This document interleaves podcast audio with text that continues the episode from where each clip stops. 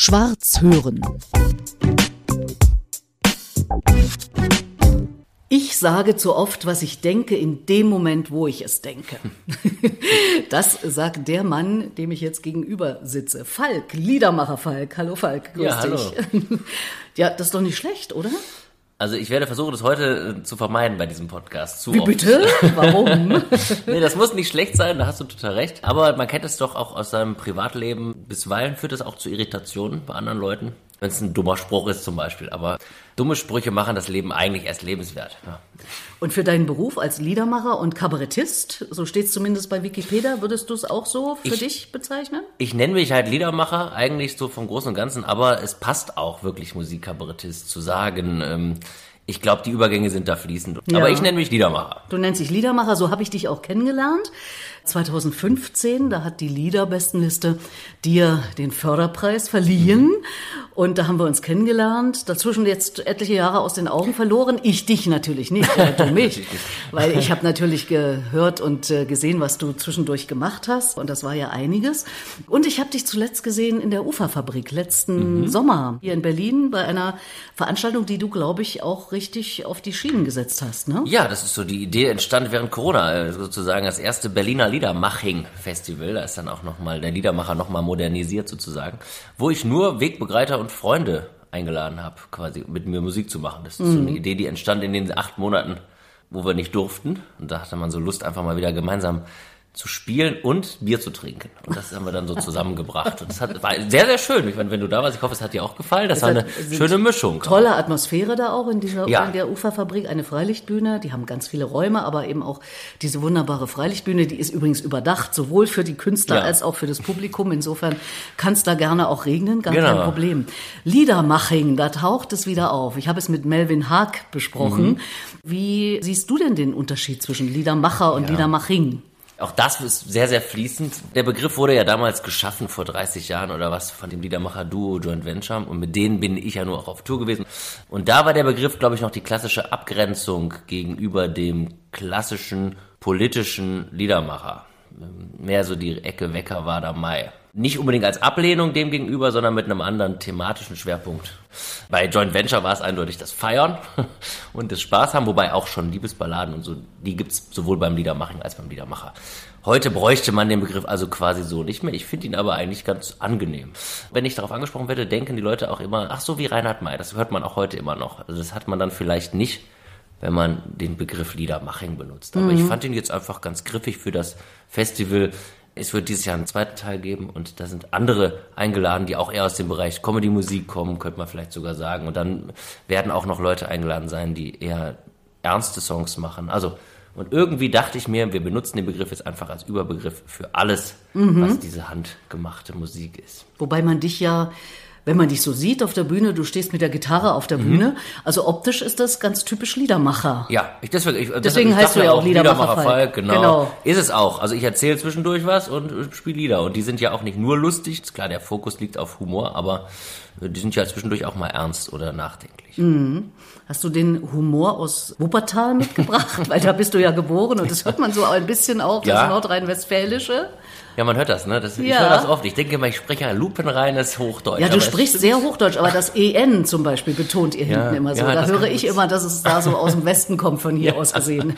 Ja, das stimmt, man kann es nicht leugnen. Ich habe auch auf der Bühne es jetzt öfter schon äh, danach gehört. Man hört ja, dass du aus Wuppertal kommst. Ja, das ist irgendwie drin, ne? Ich glaube, den Humor habe ich jetzt nicht explizit aus der Stadt Wuppertal. Dafür ist sie nicht berühmt.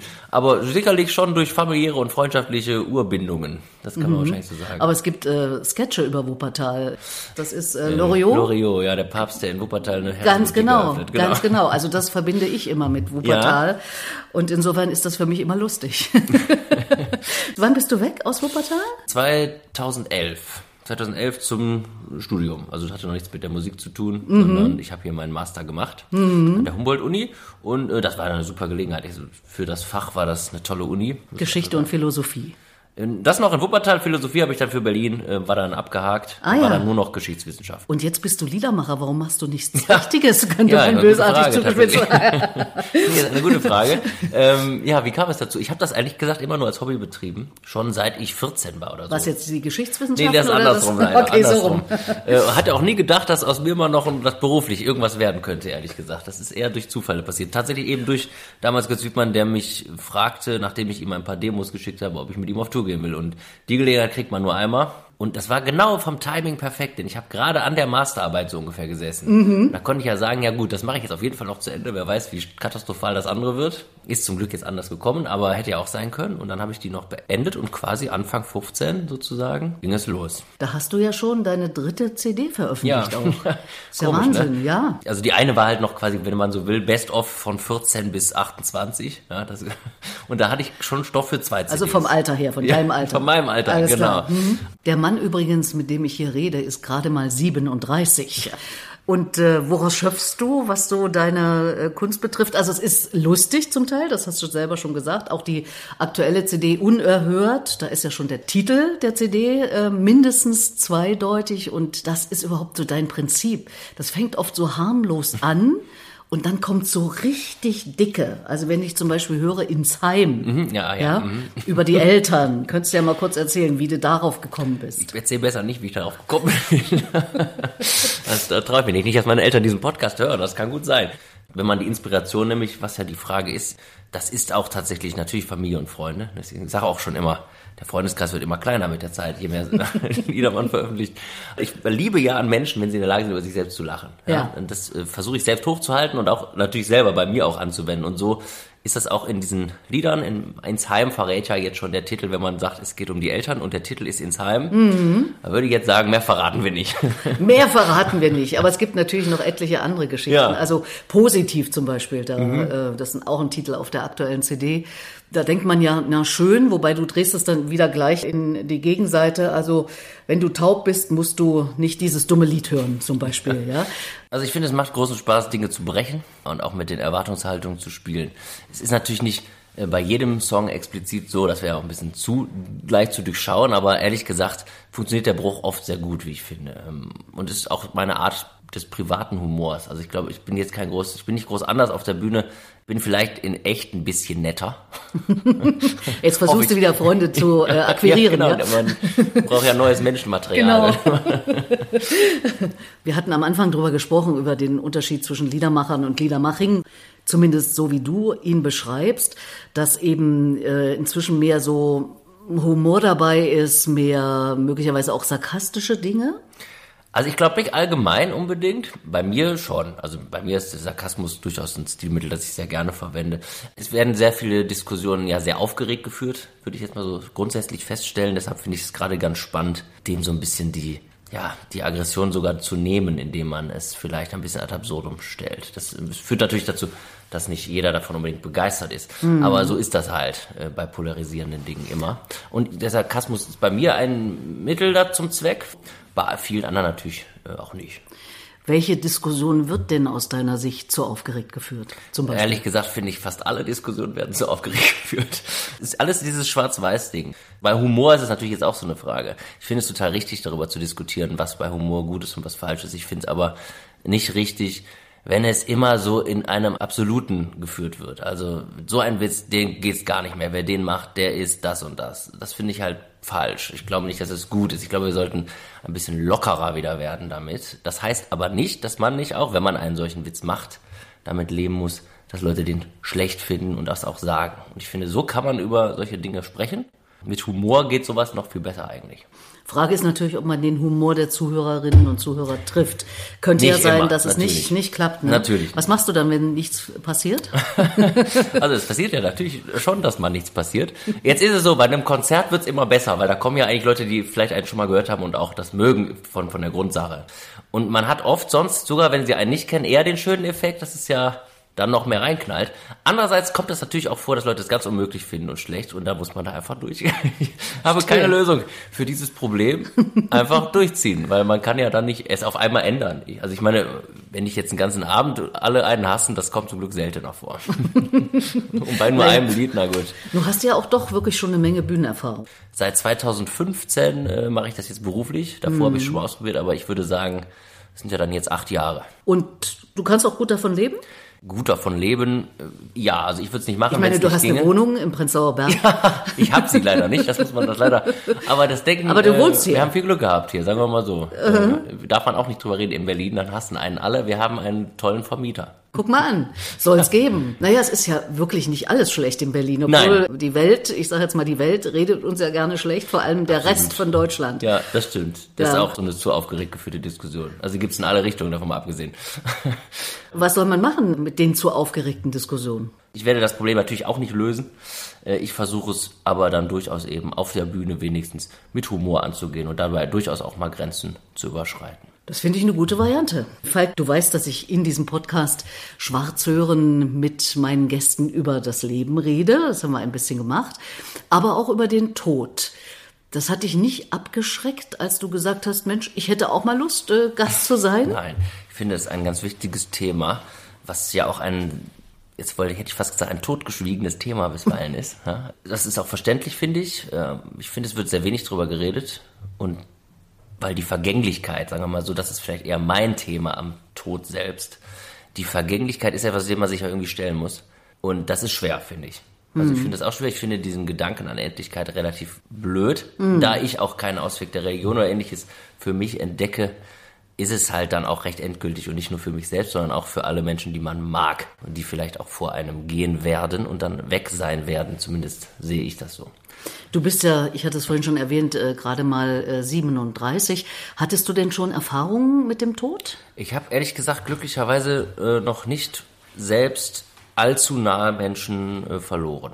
Also natürlich sind auch Großeltern verstorben. Das ist auch ja schon so oft, glaube ich, die erste Begegnung mit dem Thema, wo es einen auch privater mehr betrifft. Ich kenne auch einen jungen Menschen, der sich umgebracht hat äh, vor einigen, ja vor 15 Jahren. War jetzt nicht ein ganz enger Freund, aber ähm, das ist natürlich auch, wo man dann dieses Thema nochmal ganz anders für sich selbst sieht. Und mhm. sonst liest man ja viel. Also ich meine, der Tod ist ein ständiges Thema, selbst in der Belletristik, ja. Gibt genug Anlaufpunkte, um sich mit dem Thema auseinanderzusetzen. Und doch ist es so, und deswegen mache ich unter anderem diesen Podcast auch, weil mich das Thema schon ganz lange interessiert, mhm. eben diese Endlichkeit, aber vom Gedanken her zu sagen, okay, wenn ich akzeptiere, dass es endlich ist und ich sehe es auch so. Ich habe da auch keinen religiösen Ausweg. Dann tue ich wenigstens im Leben intensiv etwas und vielleicht ja. noch intensiver, wenn ich mich damit beschäftige. Also eigentlich ist das das Einzige, finde ich, wenn man mal ganz ehrlich ist, das Einzige, was man für sich selbst eigentlich aus der ganzen Endlichkeitsthematik ziehen sollte, ist, Gut, wenn ich nur diese eine habe, dann sollte ich das so gut wie möglich führen. Natürlich auch für sich selbst. Da könnte man natürlich auch schlecht rausziehen, nur noch narzisstisch zu wandeln. Aber das meine ich ja gar nicht. Also für viele Leute, ich hoffe für die meisten, ist ja Glück nicht nur bei sich selbst zu finden, sondern es kann ja auch Glück bedeuten, äh, im Umgang mit anderen Menschen Positives hervorzurufen. Und ja. das wirkliche Positive, nicht das, was ich besinge. Nicht, was du jetzt äh, sozusagen ja. dann in dem Song umdrehst immer. Und doch ist es ja erstaunlich, dass du dich in deinem Lebensalter doch schon damit beschäftigst, weil also selbst Leute in meinem Alter, die schieben das gerne weg und sagen, ja, genau. ja ich bin ja, das, das dauert ja noch, das ist ja lange hin. Mhm. Äh, dass du dich damit beschäftigst, hat es damit zu tun, dass du eben als Liedermacher dich generell mit solchen Dingen eben intensiver auseinandersetzt? Habe ich mich auch schon mal gefragt. Auch jetzt auf dem neuen Album habe ich ein Lied interessanterweise, was nur zu diesem Thema ist, ja. nämlich die Endlichkeit. Da stellt man sich dann schon auch mal selbst die Frage, aber warum das so ist, weiß ich nicht. Ist so. Man kann man ja auch mal einfach so hinnehmen. Und ich finde es gut, dass man sich je früher, desto besser mit der Thematik beschäftigt. Eben, so wie ich es schon angedeutet habe vielleicht, um das gesamte Leben, was noch bevorsteht, äh, intensiver zu gestalten. Wieso eigentlich nicht? Ja, man ärgert sich so viel. Also ich bin auch sehr gut darin, mich zu ärgern, muss ich leider gestehen. Aha. Also auch daher dass auch das passt zu meinem alter Ego auf der Bühne, wenn man so will. Ich ärgere mich wirklich viel und oft und habe nicht so eine gute Gelassenheit und so. Und da denkt man immer, wenn man sowas wieder hört, ja, äh, jetzt genieß doch mal dein Leben mehr. Kann ja jeden Tag vorbei sein im klassischen ja, Sinne. Ja, natürlich. Und äh, leider ist es sehr, sehr schwer, das Tage und Wochen lang aufrechtzuerhalten, finde ich. Oder? Also ja, ja, ja, wenngleich, also ich finde es äh, eine sehr produktive Herangehensweise, mhm. zu sagen, ich weiß, dass es so ist, äh, ich verschließe die Augen nicht davor und genieße jeden Tag durch intensives Leben. Ja, genau, das Beste, oder? Also Insofern gehört für mich Leben und Tod sehr, sehr eng äh, ja. zusammen und ist mitnichten so eine Endzeitstimmung oder so. Manche sagen, äh, wieso beschäftigst du dich mit mhm. dem Tod? Ich glaube auch zum Beispiel, wenn man mal das umdreht und den Gedanken ist, es würde keinen Tod geben, ich glaube, es würde unfassbare Probleme, also jetzt nicht nur für die Rentenkasse, sondern äh, grundsätzlich unfassbare Probleme mit sich bringen. Vielleicht ist es auch gut, dass man äh, eine begrenzte Zeit hat. Mhm. Ja, also für manche leider ist sie zu kurz. Aber die Suche nach einem Sinn beispielsweise, die kann man ja auch im Tod schon als Antwort finden. Der Sinn wäre jetzt, ein gutes Leben zu leben, weil man nur eins hat und das begrenzt ist. Wenn ich jetzt 7000 Jahre alt werde, keine Ahnung, gut, man würde es ja nicht anders kennen, ne? Es ist auch wieder vielleicht alles zu schwierig jetzt. Man wird keine richtige Antwort darauf finden. Aber wenn man es mal zu Ende denkt, was macht man eigentlich zum Beispiel die ganze Zeit? also, In den 7000 Jahren. Ja. Mensch, Mann. Da müsstest du ja möglicherweise 10.000 Lieder schreiben. Ja, hätte Oder 20. CDs auf jeden Fall. ja, was macht man dann? Also gut, man würde es ja nur so kennen und deshalb würde man sich nicht die Frage stellen, wie wenn wir jetzt sagen, wir hätten nur ein Jahr zu leben. Mhm. Das würde ich jetzt auch eher als kurz bezeichnen, so aus, aus aktuellem Stand heraus. Ja. Ähm, aber wenn man weiß, man hat nur den, so was wie die Eintagsfliege, ja. die muss nicht so viel darüber nachdenken, das ist nee. ein Vorteil. Aber nee. ähm, jetzt würden wir wahrscheinlich rufen, ja, wenn wir nur ein Jahr haben, dann aber jetzt Vollgas. Nur die schönen Sachen machen. Zum Beispiel? Ja, gut essen, viel trinken. also das Trinken scheint ja schon ein Thema zu sein. Also im Spaß ist es ja etwas, was gesellschaftlich schon weit verbreitet ist. Das ist Nicht wohl wahr. nur bei uns Musikern. Nein, nein, nein, ja, nein. Ähm, wohl, aber weil du es vorhin schon mal erwähnt ja, das, hast. Ja, weil es halt, äh, tatsächlich in diesem Liedermaching-Kosmos eine besondere Rolle äh, spielt, das Trinken. Das muss man einfach sagen. Es gibt Und wir meinen schon Alkohol, ja? Ja, ja. Ja, ah, natürlich, ja. ja. aber ich äh, zurzeit trinke immer weniger, muss ich sagen. Ich, das muss auch am Alter liegen. Am Alter von nie, 37, wie gesagt. ich trinke auch nie auf der Bühne. Also ich weiß nicht, bei dem Festival musst du ja dann ganz schön da musst du ja ganz schön ordentlich dann nachholen, äh, ja. wenn sozusagen. Da hat man gar nicht, das macht gar keinen Spaß, habe ich festgestellt, weil die Leute, mit denen man danach noch trinken könnte, die haben ja schon die ganze Zeit getrunken und, und das Aufholen, das mache ich mehr. Eben, eben, das wäre ja doch, doch ganz schön heavy, ne? So, da du dich äh, schon sehr intensiv mit dem Thema beschäftigst, äh, ist es ja auch gar kein Problem, dich zu fragen, ob du dir schon Gedanken gemacht hast äh, über dein eigenes Ableben, beziehungsweise wenn es denn passiert ist, was dann passiert. Du hast ja einen Teil meiner Podcasts gehört. Du weißt, dass ich eine Vertreterin des selbstbestimmten Sterbens mhm. bin. Nicht heute, nicht morgen. Ja. Keine Angst, passiert jetzt nicht. Selbstbestimmt eben. Ja. eben selbstbestimmt, so wie ich selbstbestimmt lebe, ja. möchte ich ab einem gewissen Punkt auch selbst bestimmen, ob es sich noch lohnt zu mhm. leben. Zum Beispiel, wenn man krank ist. Oder wenn man das Leben eben nicht mehr als lebenswert betrachtet. Kannst du mit so einer Idee was anfangen? Kann ich sehr viel mit anfangen. Ist ein bisschen so ähnlich wie die Frage mit den Organspendern.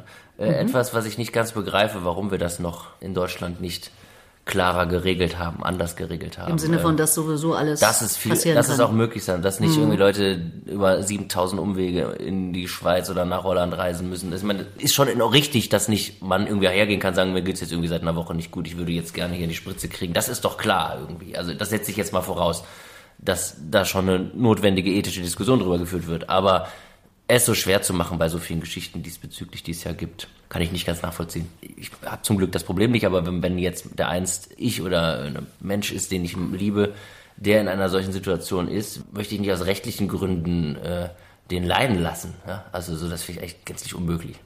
Ich eben auch und deswegen sage ich, das möchte ich selbstbestimmt tun und mache das dann auch, hoffe ich zumindest. Ja. Also man nimmt sich ja so Sachen vor. Wer Ganz weiß. viele Menschen, mit denen ich darüber spreche, sagen, ja, hatte ich auch mal gedacht, aber als es dann soweit war, habe ich doch am Leben gehangen und wollte noch jede Stunde irgendwie mitnehmen. Das weiß man ja gar nicht, genau. Nee. Das ist ja irgendwie auch gut, kann man ja auch positiv sehen, ne? wenn, wenn man dann doch so sehr noch dran hängt. Dieses Selbstbestimmte ist vielleicht auch was eben für Ausnahmefälle und für bestimmte Situationen. Gerade unter der Prämisse, dass wir eben nur dieses eine Leben haben und wenn wir dann glauben, dass danach nichts mehr ist, dann ist der Schritt, sich selbstbestimmt aus dem Leben zu nehmen, auch ein ziemlich großer. Ich stelle mir vor, mir geht's körperlich mhm. richtig schlecht und es ist nur noch beschwerlich. Und mhm. was soll noch kommen? Vor allem, wenn du eben vorher der Prämisse gefolgt bist, dass du ganz intensiv gelebt hast, dann fragst du dich, ja, was soll jetzt noch sein? Genau, das ist dann auch die Frage, wie einschränkend ist das alles ähm, und wie schmerzhaft ist das alles? Genau. Oder geht es nur noch mit unglaublich starken Medikamenten, wegen denen man dann auch gar nichts mehr mitkriegt?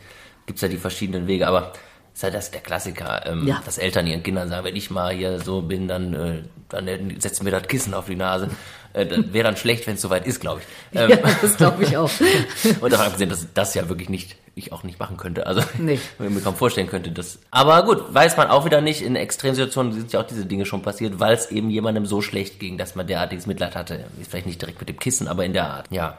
Es wird sich ja in Deutschland was ändern. Es Bestimmt. gibt ja Gesetzentwürfe, die es dann auch Ärzten ermöglichen, da zu helfen Mhm. und nicht so mit dem halben Bein im Knast zu stehen und so weiter. Also da bewegt sich ja was. Ich habe auch mal gelesen, finde ich interessant, ist eine andere Perspektive. Es gibt ja auch Ärzte, die es gar nicht unbedingt wollen.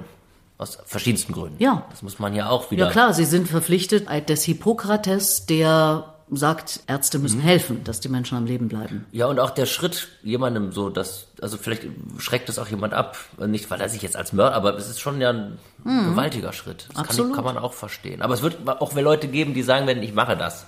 Ja, naja, es ist ein wirklich ernstes Thema und wenn es dann ins Detail geht, äh, wird es dann auch nicht so leicht sein. Das ist völlig Bestimmt klar. ja. Was aber man ja machen kann, man kann sich ja vorstellen, wie man sozusagen dann am Schluss von den anderen auf dem letzten Weg begleitet wird. Hast Mhm. du da schon Vorstellungen?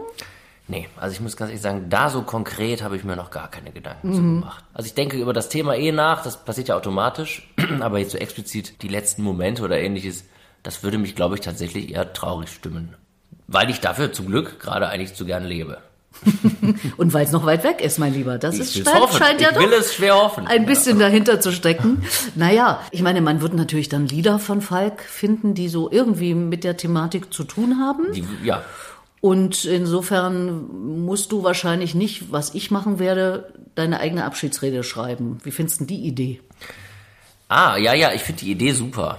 Nach der Beerdigung, dann beim Essen oder beim Kaffee trinken, ist die Stimmung ja oft, auch bei tragischen Fällen, irgendwie oft humoristisch. Eine Loslösung findet statt von dieser traurigen Zeremonie. Deshalb finde ich den Ansatz, schon die Zeremonie in gewisser Art so zu gestalten, schön.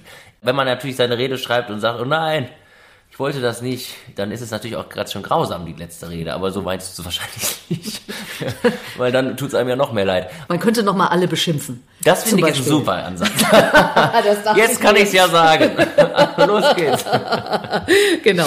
Also das ist ja unter anderem mein Ansinnen, dass nicht irgendjemand irgendwas über mich erzählt Ja. und ich kann nicht widersprechen. Das ist ja ach so, Mist. ja. Ist das das- weißt du? ja. Und dann kann ich ja vielleicht, also das hatte ich noch nicht wirklich vor, aber das ist mir jetzt gerade so in den Sinn gekommen, ich kann noch mal alle beschimpfen.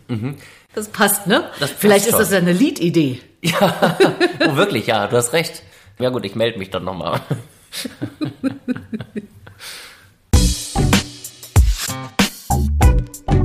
Schwarz hören.